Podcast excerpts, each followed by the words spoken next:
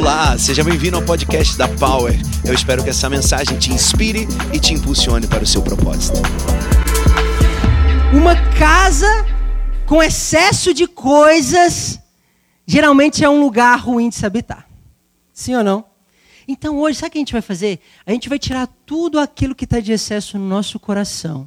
E a nossa casa vai ficar livre, calma, para Jesus habitar. Amém? Coloca a mão no seu coração e fala assim: hoje eu vou tirar todo o excesso da minha vida.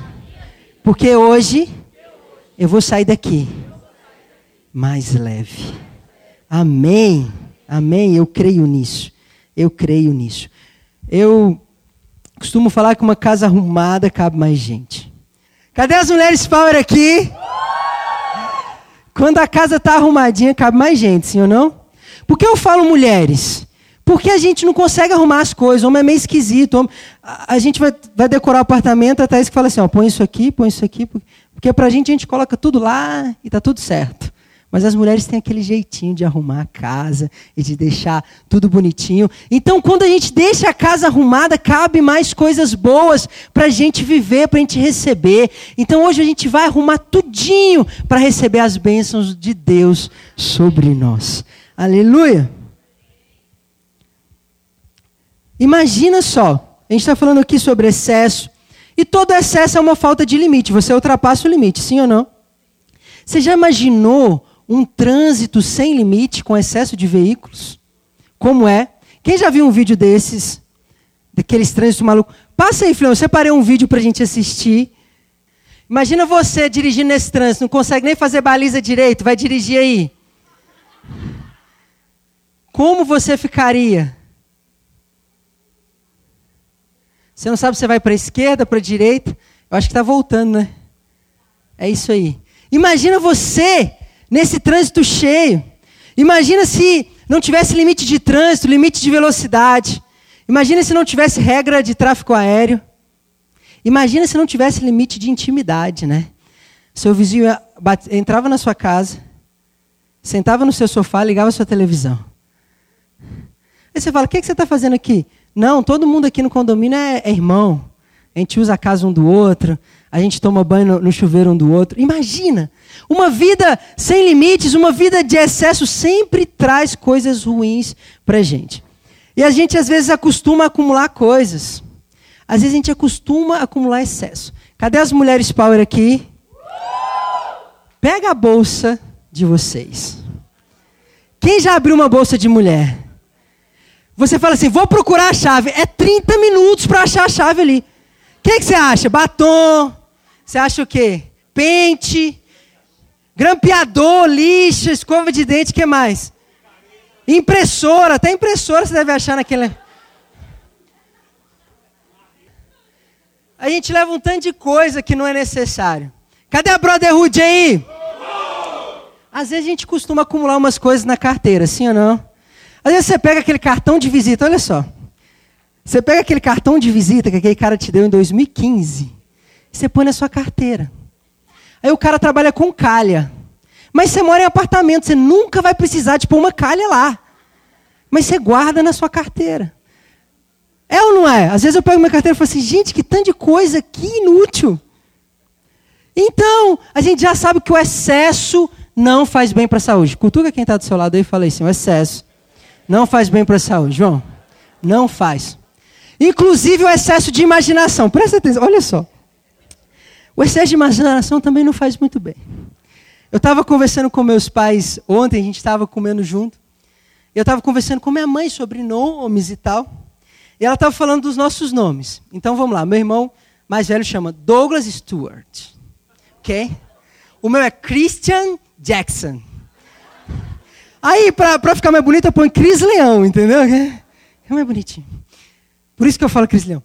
O meu irmão mais novo chama Jonathan Philip. Eu falei assim, mãe, você é muito criativa, mãe. Da onde você tirou isso? Ah, filho, eu assistia muitos filmes. E eu olhava aqueles nomes bonitos e falava assim, nossa, que lindo. Eu falei assim, ela falou, mas eu quero confessar uma coisa para você. Eu diga. É o seguinte, se eu soubesse mesmo que ia ter três homens, três homens, eu ia pôr o nome de Atos, Portos e Aramides. Eu falei, a gente ia ser os três mosqueteiros, mãe!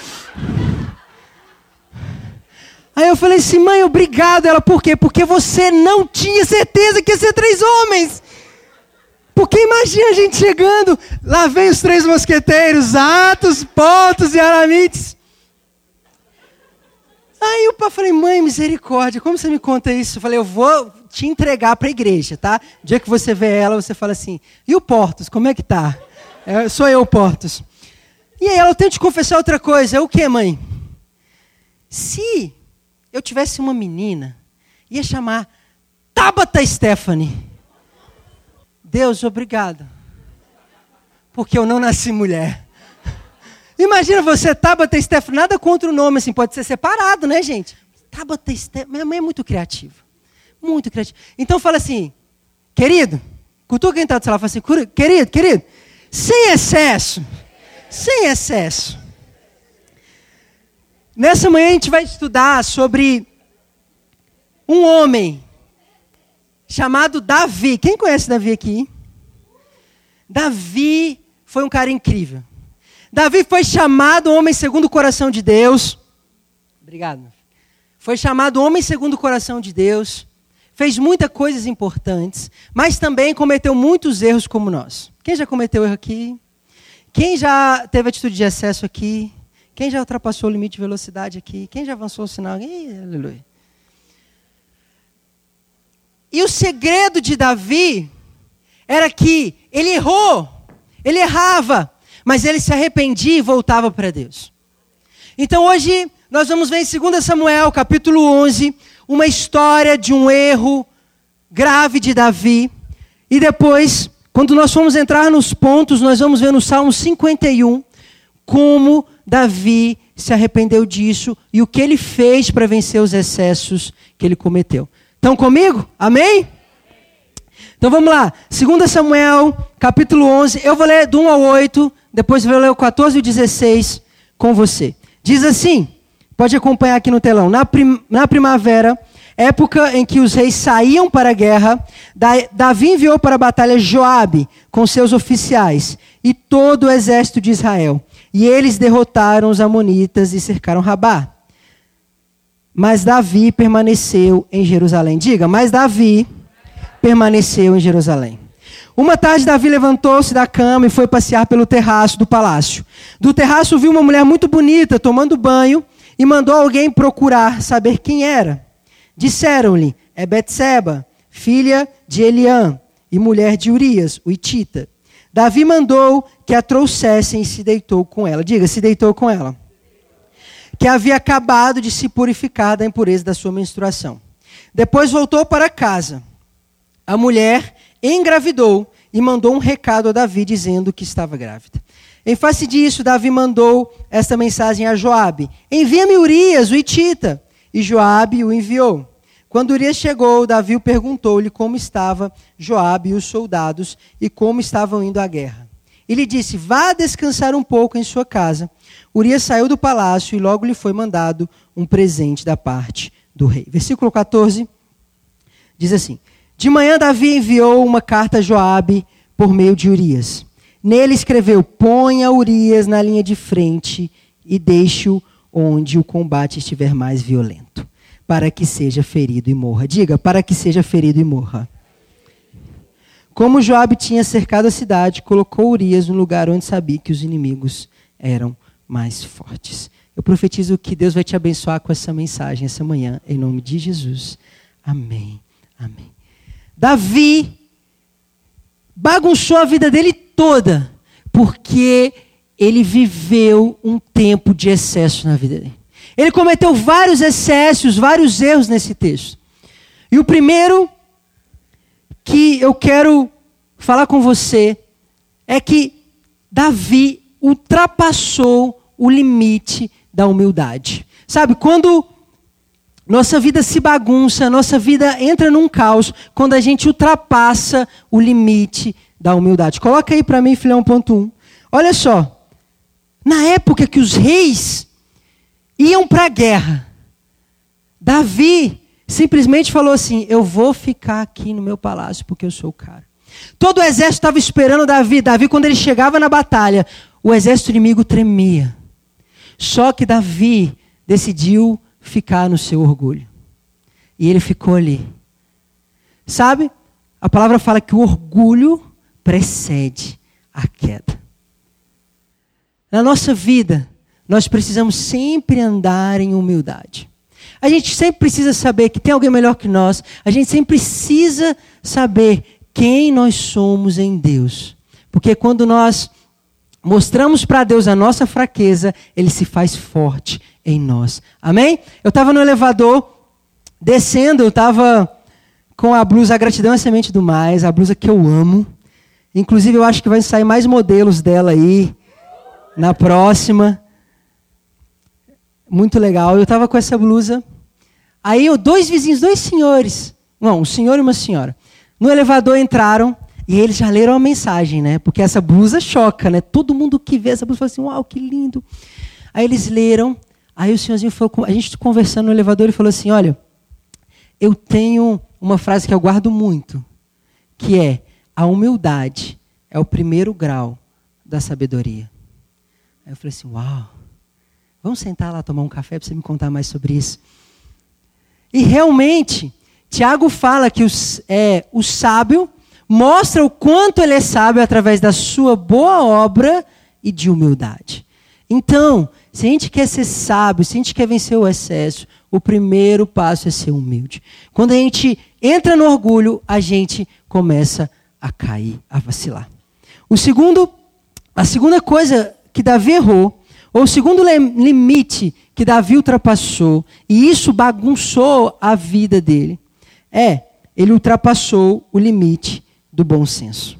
Olha só, um rei cheio de coisas para fazer. No versículo 2 e 3 diz que Davi se levantou à tarde. Ou seja, Davi não estava fazendo nada, né? Dormir na tarde. Quem assiste sessão da tarde aqui?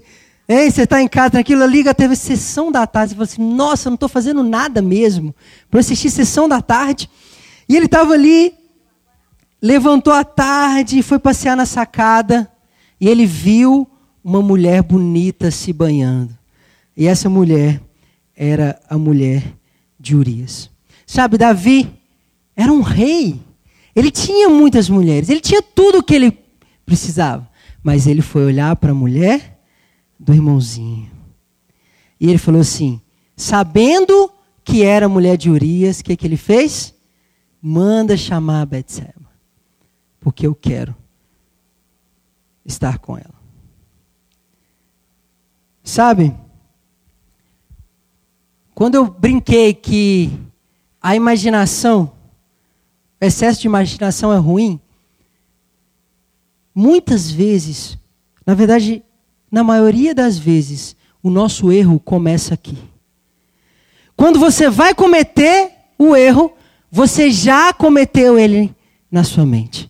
Ninguém chega assim, fala assim: opa, não, pequei sem querer aqui. Tipo, deu uma tropeçada aqui, foi sem querer. Na verdade, você já estava com aquilo na mente, já estava com aquilo na mente, aquilo já estava gerando na sua mente, você vai deixando aquilo tomar lugar, vai deixando aquilo tomar lugar até que você comete. Então, um segredo para você é: esteja sempre com a sua resposta pronta. Fala para quem está do seu lado aí, esteja sempre com a sua resposta pronta. Assim que a gente tem que andar, com a resposta pronta. Porque senão a gente ultrapassa o limite do bom senso. Senão a gente perde razão e a gente acaba cometendo um erro. Ou acaba vivendo no excesso. O outro limite que Davi ultrapassou foi o limite da razão. Olha só, no versículo 4 e 5, Davi mandou que trouxessem ela e se deitou com ela que havia acabado de se purificar da impureza da sua menstruação. Depois voltou para casa. A mulher engravidou e mandou um recado para Davi, dizendo que estava grávida. Olha como Davi começou a se afundar. Primeiro, ele está no seu orgulho. Ali. Depois, ele começa a perder o limite do bom senso, não quer fazer nada, não quer se levantar, e ele já começa a dar brecha para o erro. Depois ele perde a razão completamente e ele já vai para cima de Betseba. E o engraçado nesse texto é que Betseba estava se purificando da sua menstruação, que era um costume na época que as mulheres se banhassem. E Davi sabia que aquele, aquela mulher era a esposa de um dos seus oficiais. Então, o excesso, a bagunça a nossa vida. Sabe, a gente às vezes entra num looping de erro e já, já viu aquela, aquele ditado que diz que um abismo puxa outro abismo? E a gente começa a se deixar levar, começa a se deixar levar. E na hora que a gente vê, a gente já está com a casa toda bagunçada. Às vezes a gente julga aquela senhorinha dos acumuladores que estão lá dormindo com um rato, né? Com os 15, 17 gatos e com xixi, com não sei o quê. Mas às vezes a gente deixou a nossa vida ficar assim. Sim ou não? Então, nós precisamos vencer o excesso em nossas vidas. O outro limite que Davi ultrapassou foi o limite da integridade. Olha só, Davi depois de fazer isso tudo, ele mandou Joabe trazer Urias da guerra. E olha o que ele fez. Ele queria esconder o pecado dele, o erro dele. Por quê? Betseba estava grávida, ele já tinha vacilado. Então o que, que ele faz? Ele chama Urias, fica com ele, fala assim: vai deitar com a sua mulher. Ah, vai ficar com a sua mulher. E Urias fica na porta do palácio e não vai. E Davi fala assim: por que você não foi ficar com a sua mulher? Ele falou assim: os meus irmãos estão na guerra. Como eu posso, rei, deitar com a minha mulher e comer, enquanto meus irmãos estão guerreando? Urias era um cara íntegro. Sim ou não? Ele é um Qualquer um falava assim: é um dia de folga, vou para casa, tá tudo certo. Mas ele falou assim: como eu posso abandonar os meus irmãos? E Davi faz de tudo para que Urias possa ficar com a sua mulher e ali esconder o erro dele, mas isso não acontece. Então Davi começa a cada dia mais maquinar, maquinar, maquinar o mal, tentando gerenciar o erro com as próprias mãos. Querido, erro é o seguinte: a gente pede perdão, arrepende e confia na graça de Jesus. Amém? Quanto mais a gente vai gerenciar a coisa, mais vai ficando pior. Sabe aquela mentirinha que começa assim e termina? Vai aumentando, vai aumentando, vai aumentando, vai aumentando. Na hora que você vê, já virou uma história cabulosa. Você fala assim: meu Deus, não gerencie os seus erros, os seus problemas com as suas mãos, mas entregue ao seu Deus e confie no perdão do Pai. E o último limite que o Davi ultrapassou foi ele ultrapassou o limite do caráter. E aí no versículo 14 e 16 que a gente leu junto, diz que Davi manda Joabe colocar Urias na frente da batalha e Urias morre. Olha só, Davi, um rei, usou tudo, todos os seus recursos, para esconder o seu erro. E no final, ele cometeu um assassinato. Você imagina como estava Davi nesse momento? Por que, que eu estou trazendo esse texto? Para você ver que muitas vezes a gente está preso, preso, preso, preso, e as coisas começam a acumular, acumular, e os erros começam a juntar um no outro, um no outro, e a gente nunca se liberta disso, mas a gente só vai piorando nossa situação. Sim ou não? Só que eu quero trazer aqui para você como você vai viver sem acesso. Talvez o seu erro não foi igual ao de Davi, talvez não, não foi tão Grave assim a consequência, mas isso está pesando no seu coração. Mas nessa manhã, Deus vai liberar o seu coração em nome de Jesus. E continuando a história, o profeta Natan confronta Davi. E lá em 2 Samuel 12, Davi diz: Pequei contra o Senhor. E Natan respondeu: O Senhor perdoou o seu pecado, você não morrerá. Davi cometeu um grande erro. Davi fez muitas pessoas sofrerem nesse, sofrerem nesse caso. Ele, Urias, sua família. Mas Deus teve misericórdia de Davi. e mudou a sorte dele.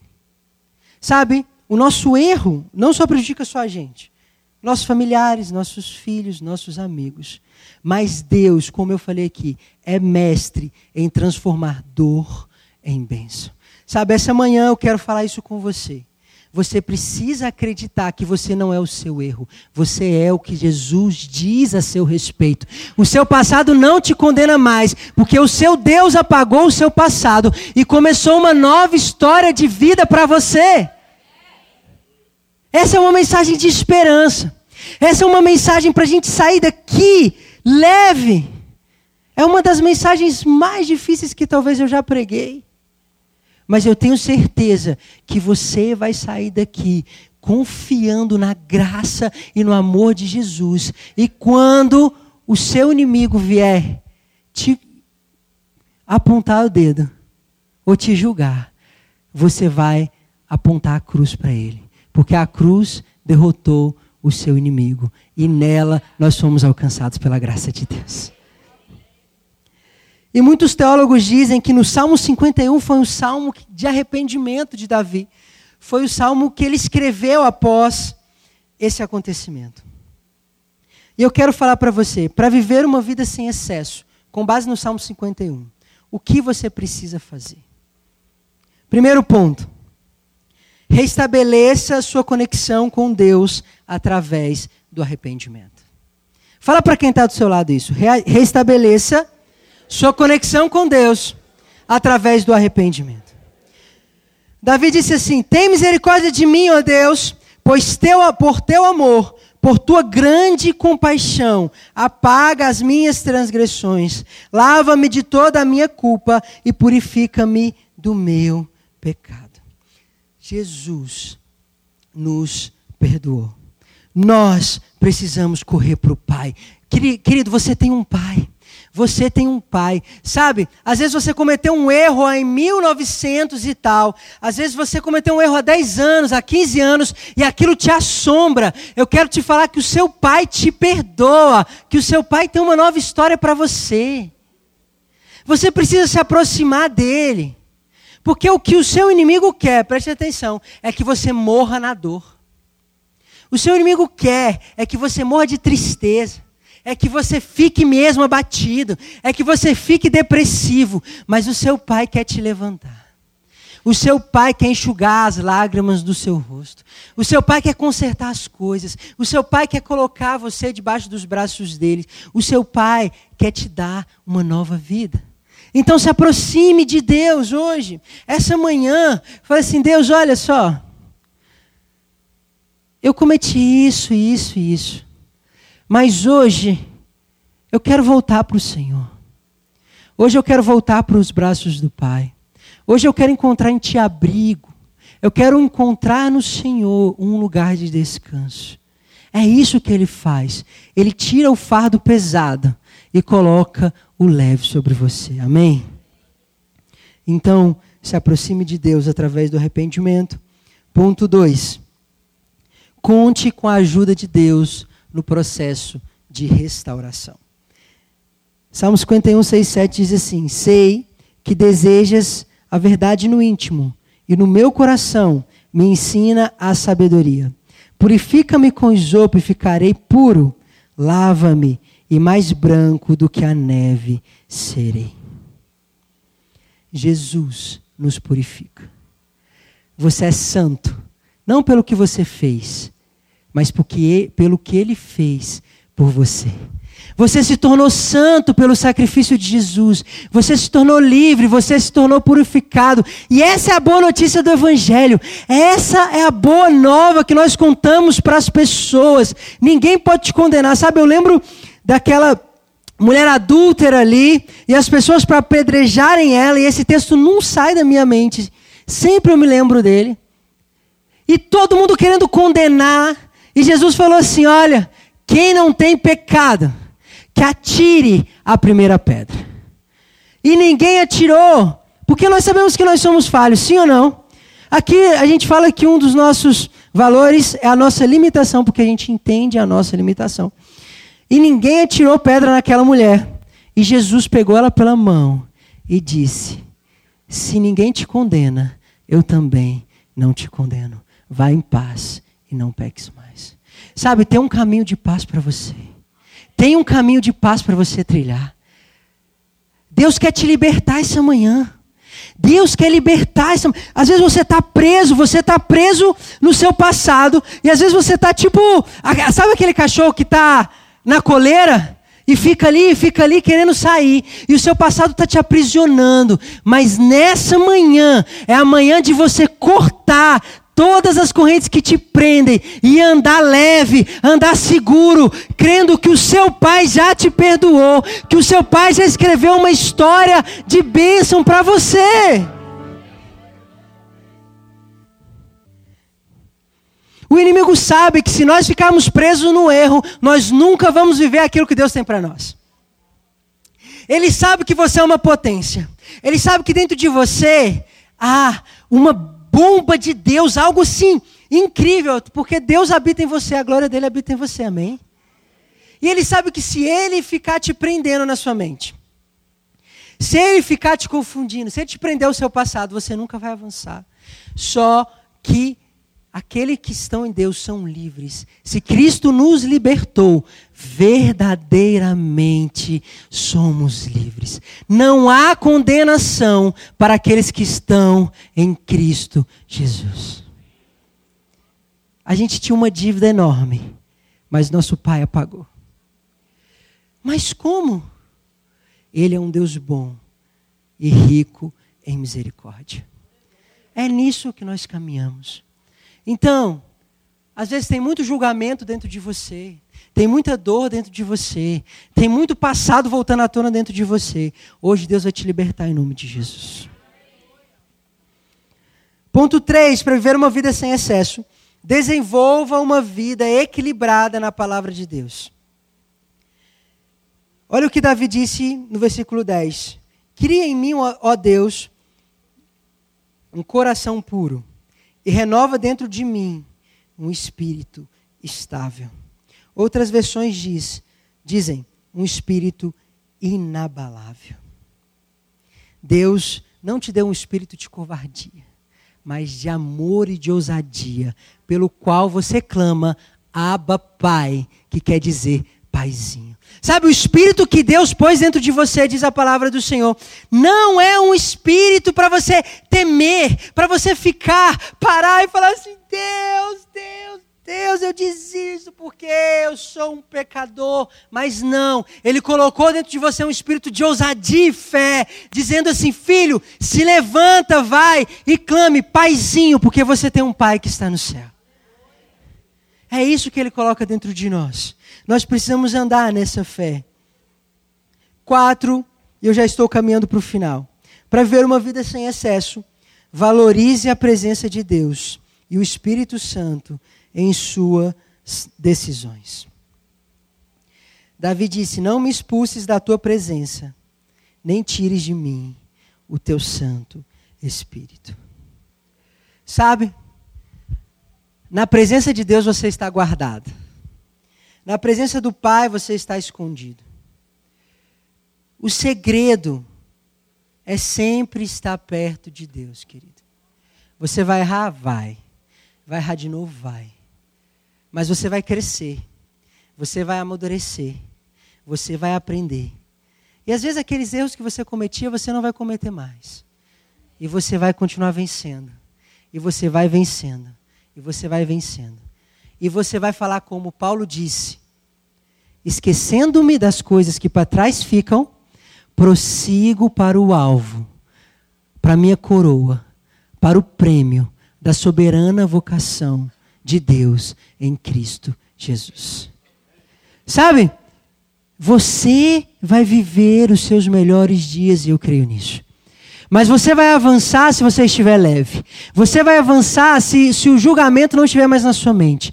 Deus está te libertando essa manhã. Deus está tirando um peso de você essa manhã para você avançar em segurança. Eu creio nisso.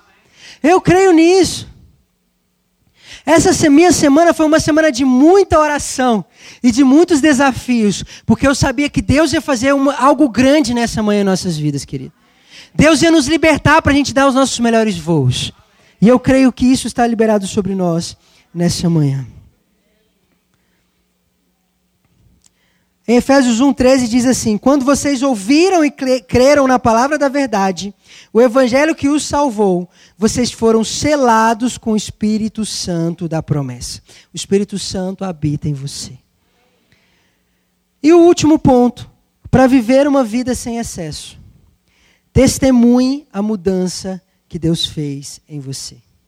Davi diz assim no Salmo 51, versículo 13 e 15: Então ensinarei os teus caminhos aos transgressores, para que os pecadores se voltem para ti.